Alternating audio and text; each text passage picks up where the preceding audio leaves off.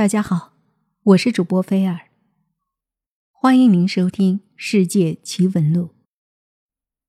今天我们来聊一聊西藏神秘的起尸秘俗。在很久之前，西藏的拉萨、日喀则、林芝等地区，那时候房门特别矮，每个人进去都需要弯腰才能进去。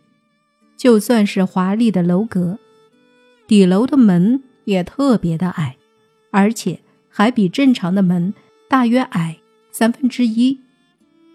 除了孩子，一般人必须低头弯腰才能出入。还有的门口地势内低外高，向里呈慢坡形，这就更显得房门矮了，似乎有一种房和门比例失调的感觉。那这是为什么呢？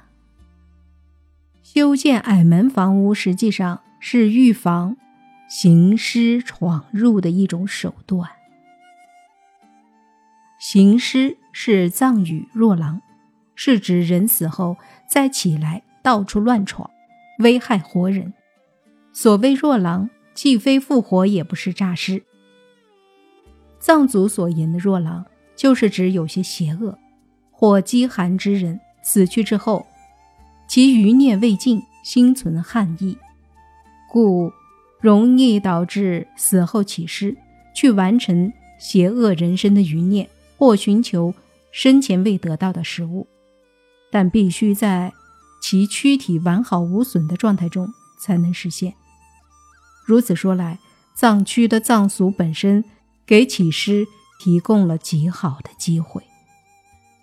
在藏区，尤其在城镇，不管什么人死，并不是马上送往天葬台去喂鹰，而是先在其家中安放个几天，请僧人诵经祈祷、超度亡灵、送往生等一系列的葬礼活动。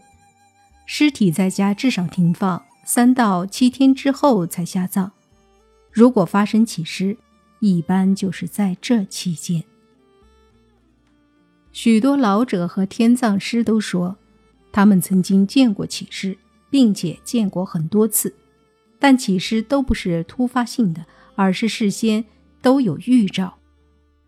那些将要起尸的，其面部膨胀，皮色呈紫黑，毛发上竖，身上起水泡，然后缓缓睁眼，坐起，接着。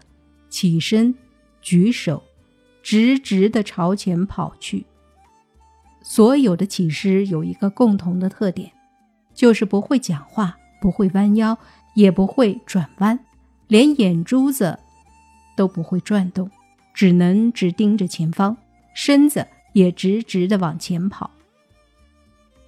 假如遇上活人，起尸便用僵硬的手摸顶，使活人立刻死亡。同时也变成起尸，这种离奇而可怖的作用只限于活人之身，对别的动物是无效的。人们常言起尸具有五种类型：第一，肤起；第二，肉起。这两种类型的起尸是由其皮或肉起的作用；第三种叫做邪起。此类起尸由其血所为。这三种起尸比较容易对付，只要用刀、枪、剑等器具戳伤其皮肉，让血液外出，就能使起尸即刻倒地，而不再危害人了。第四种叫做骨起，导致这种起尸的主要因素在其骨中，只有击伤其骨头才能对付。第五种则叫志起。就是使他变为乞尸的原因在于他身上的某个痣，这是最难对付的一种乞尸。尚未击中其痣之前，他会四处乱闯害人，所以只能智取，而无法直接捉拿。关于起尸的传说是这样的：据传，从前西藏一个寺庙的主持死了。全寺僧众将他的遗体安放在本寺的经堂里，然后大家排坐殿内，昼夜诵经祈祷，连续三天三夜不曾合眼。就在第三天晚上，那些念得精疲力尽的僧众忍不住个个倒地睡去，鼾声如雷。其中一个胆小的小僧，因恐惧之心毫无睡意，目不转睛的盯着主人的遗体。下半夜，他突然发现那僵尸竟然坐起来了。小僧吓得忘了喊醒众僧，拔腿冲出门外。反扣庙门，只顾自己逃命去了。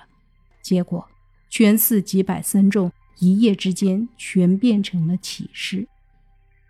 幸亏他们冲不出庙门，只能在庙内横冲直撞，闹得天翻地覆。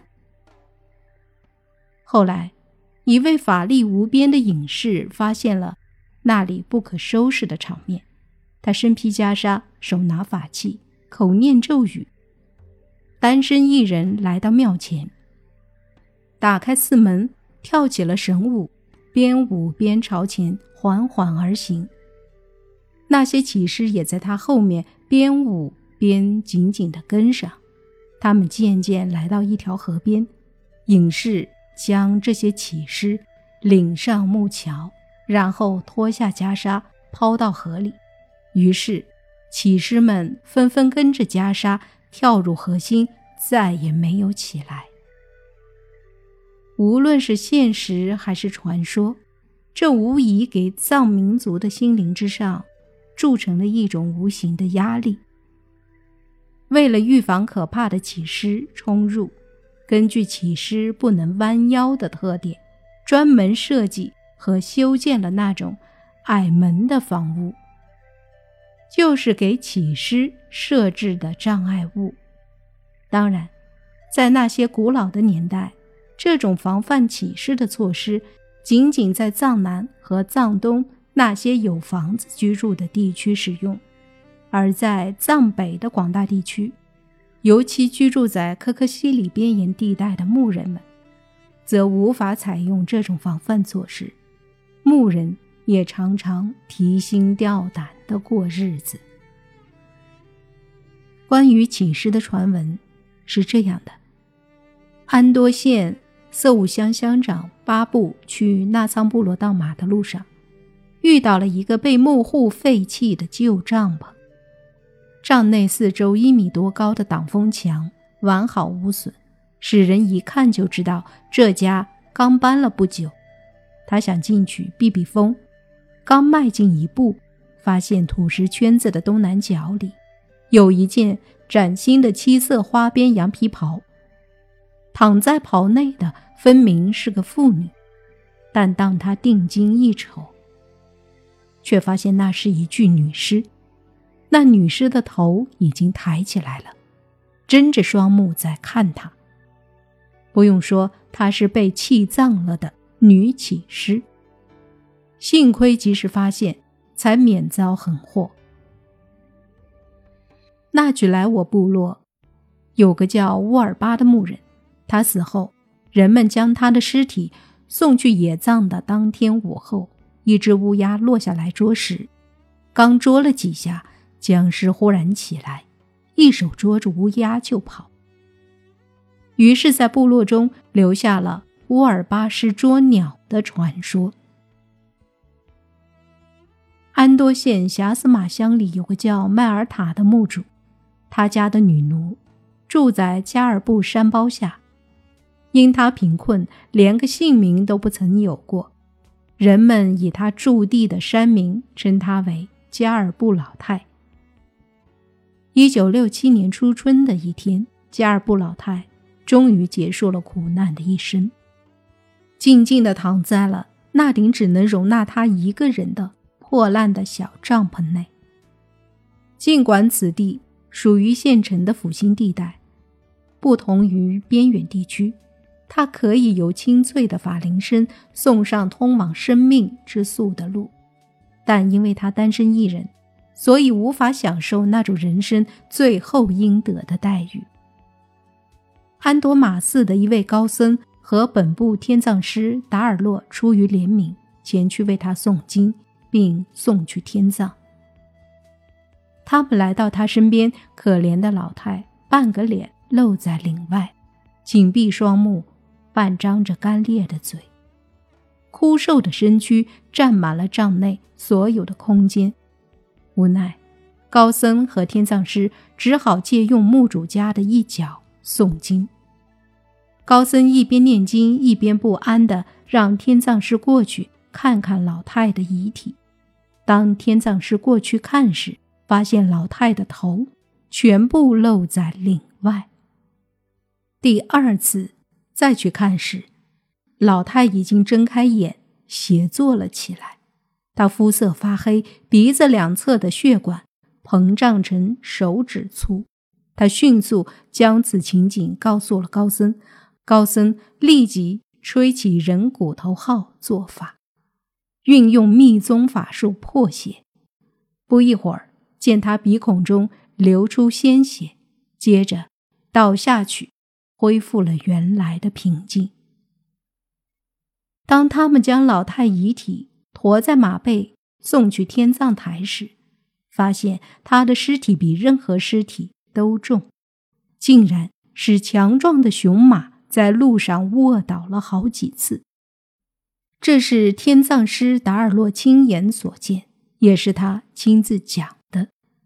这个故事在当地流传很广，成为了一个典型的起尸传说。自改革以来，大规模拆迁，从前那种老式的矮门已所剩无几了。但如果你走过拉萨巴阔街，仍是能看到古式的矮门房屋的。目前为止，起尸之谜都无从考证，但西藏矮门确实可以作为考量的工具。这一传说，或者说是民俗，都是我们这个民族历史和文化的一部分。虽然有些东西无法用科技或科学去证明，但是这一切都是这个民族的一部分。都值得尊重，也或许因为距离太远，西藏总是显得那么神秘。那些掩埋在岁月长河中无法揭晓的奇迹，正是吸引着我们一次又一次前往的原动力。